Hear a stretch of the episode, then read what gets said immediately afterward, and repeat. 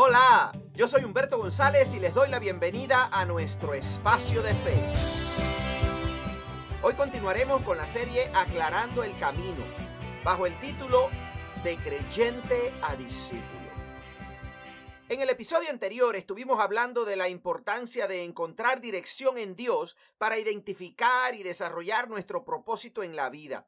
Necesitamos identificar aquello en lo que mejor nos desempeñamos de manera individual y que también nos da propósito. Pues no importa cuánto dinero o salud tengamos en la vida, al final nuestra felicidad va a depender de que vivamos en función de aquello que le da sentido a nuestra existencia. Y así como de manera personal Dios nos puede revelar el mejor propósito de nuestra vida, también lo puede hacer a nivel de iglesia. De la misma manera que tener sentido de propósito mueve la vida del ser humano, la iglesia necesita saber en qué dirección debe avanzar. Hemos estado orando y trabajando para definir la visión y misión de nuestra iglesia. Tanto el propósito de un cristiano como el de la iglesia debe ser discernido a la luz del consejo de Dios. Así que en este inicio de año queremos estar dedicando tiempo para entender lo que establece la Biblia como propósito de la iglesia. Y el texto más concreto que me viene a la mente, eh, en el que puedo pensar, es aquello que llamamos la gran comisión. Y se encuentra allí en Mateo 28, del 18 al 20, que dice así. Jesús se acercó entonces a ellos y les dijo, se me ha dado toda autoridad en el cielo y en la tierra. Por tanto, vayan y hagan discípulos de todas las naciones, bautizándolos en el nombre del Padre y del Hijo y del Espíritu Santo, enseñándoles a obedecer todo lo que les he mandado a ustedes. Y les aseguro que estaré con ustedes siempre hasta el fin del mundo. Después de Jesús aclarar a sus seguidores su nivel de autoridad, nos da la orden que determina nuestro sentido y propósito. Al menos nuestro sentido y propósito como cristianos, lo cual no necesariamente implica que debamos trabajar en la iglesia, pero sí define el marco en el cual debemos movernos mientras existimos aquí en la tierra. Cuando analizamos este mandato final del Señor para su pueblo, vemos un gran énfasis en el discipulado. Jesús quiere que el producto final de las personas que se acercan a Dios no sea solo de ser creyentes, sino discípulos. Y ese es el énfasis en el cual vamos a desarrollar nuestro tema de hoy. El peor error que puede cometer una iglesia es conformarse con formar creyentes. Es decir, como llevar a las personas solamente a que acepten a Cristo como Señor y Salvador y no darles un seguimiento. A eso es a lo que se le llama normalmente discipulado. Por eso considero importante hacer una distinción entre ambos aspectos del creyente y el discípulo. Un creyente cristiano es alguien que cree en Dios. Creer por fe, por supuesto, es algo imprescindible para acercarnos a Dios y según Hebreos 11:6 nos dice que en realidad sin fe es imposible agradar a Dios, ya que cualquiera que se acerca a Dios tiene que creer que Él existe y que recompensa a quienes lo buscan. Este es el primer paso para comenzar una relación saludable con Dios pero no es el fin en sí mismo. Es decir, sin fe no podemos comenzar una relación con Dios, pero tampoco podemos creer que el único propósito de Dios o el único elemento a través del cual nosotros establecemos una relación con Él de manera saludable es con solo creer en Él. El problema de la iglesia es que por lo general solo funciona como partera. Es decir, aquella que da a luz a muchos niños a quienes llamamos creyentes o nuevos convertidos. Por supuesto que ser partera es importante porque trae a la vida, trae a la luz a una nueva criatura, pero si nos detenemos ahí y no continuamos con el trabajo que el Señor nos manda hacer, lo que hacemos es prácticamente crear niños que se mantienen en su condición infantil de por vida. Nuestro trabajo debe continuar hasta que esos bebitos se conviertan en hombres y mujeres de fe que producen vida en otros. Es decir, no solamente se conforman con haber recibido vida y salvación, sino que incluso llegan a ser capaces de producirla, de provocarla, de canalizarla en otras personas. Cuando la iglesia no continúa su trabajo o los nuevos convertidos se niegan a crecer, nos encontramos con un montón de creyentes inmaduros. Y vamos a, refrescar o vamos de alguna manera a profundizar un poquito en esto porque es muy importante. Un creyente inmaduro es quien cree en Dios y se conforma o acomoda a ese nivel mínimo de fe. Los cristianos en esta categoría son por lo general muy frágiles en sus creencias, en sus doctrinas, en su conocimiento de Dios y son también muy emocionales. Eso es un problema grande. Pueden ser confundidos fácilmente por cualquier falsa doctrina porque no buscan un conocimiento bíblico sólido. Por otra parte, se hieren con mucha facilidad y les cuesta mucho perdonar cuando son ofendidos o piensan que lo fueron. Todo eso produce en ellos raíces de amargura, rencor y hasta odio, aun cuando esos sentimientos son claramente condenados por Dios en la Biblia. Y eso nos lo encontramos constantemente y por eso nos encontramos a veces incluso enemigos dentro del pueblo de Dios, dentro del cuerpo de Cristo. Son personas que pueden distraerse con mucha facilidad y enfriarse espiritualmente a causa de su desconexión con la iglesia.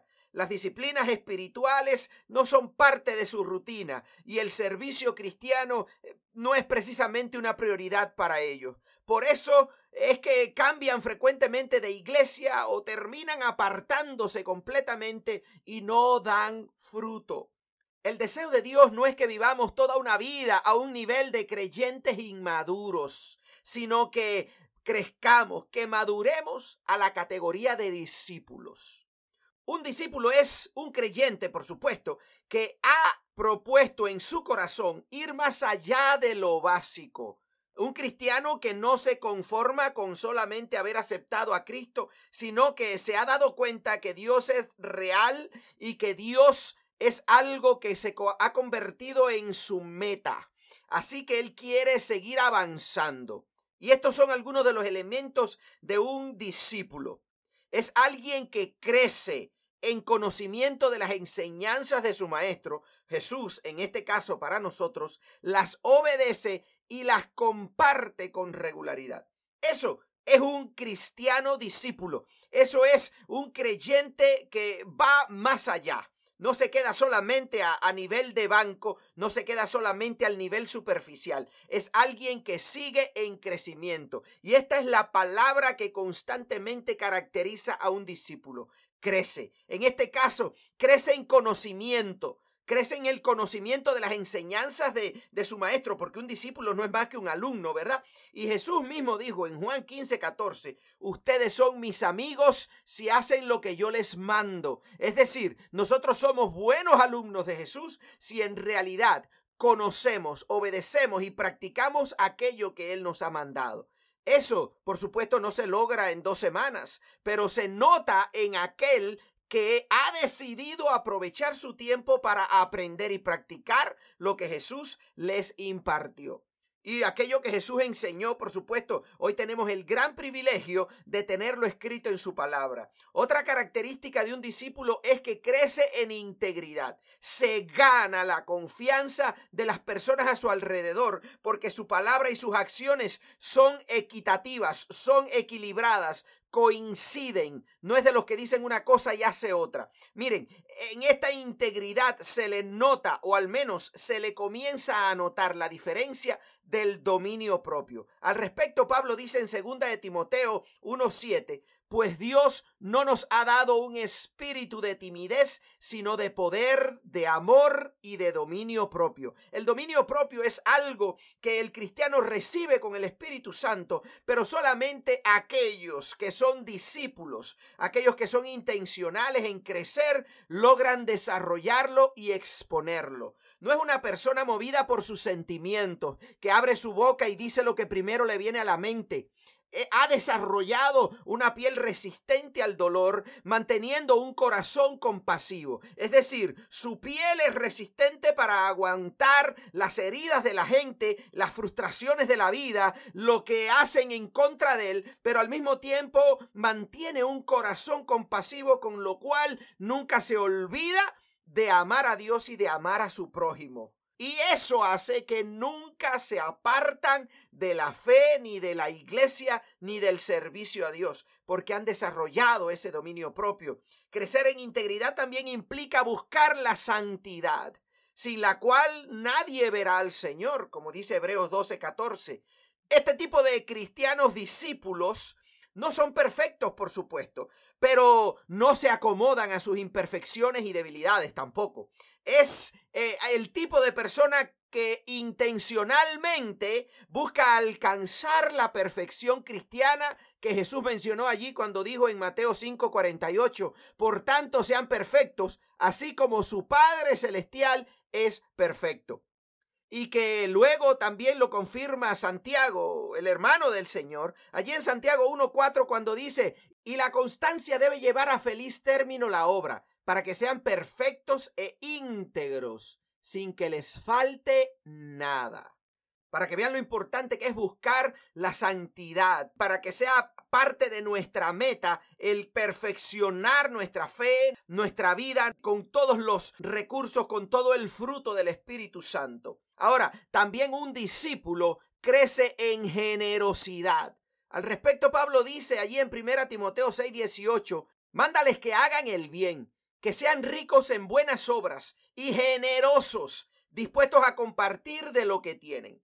Miren, el discípulo sabe que su sustento viene de arriba, viene de Dios, que es quien nos regala los dones, el trabajo, las fuerzas, la salud, los talentos, todo lo que necesitamos para desarrollarnos y tener propósito y sentido de vida. Ese tipo de discípulos que son generosos no tienen amor por el dinero, porque eso de hecho lo condena la Biblia, sino que su confianza está en su Dios que le permite contribuir con el reino del Señor sin ningún miedo a llegar a la pobreza, porque realmente lo que nos mueve es nuestra confianza en Dios. Eso determina que el discípulo pueda llegar a ser generoso. Y finalmente, otro elemento que quiero compartirles para no extenderme mucho es que el discípulo crece también en su testimonio público.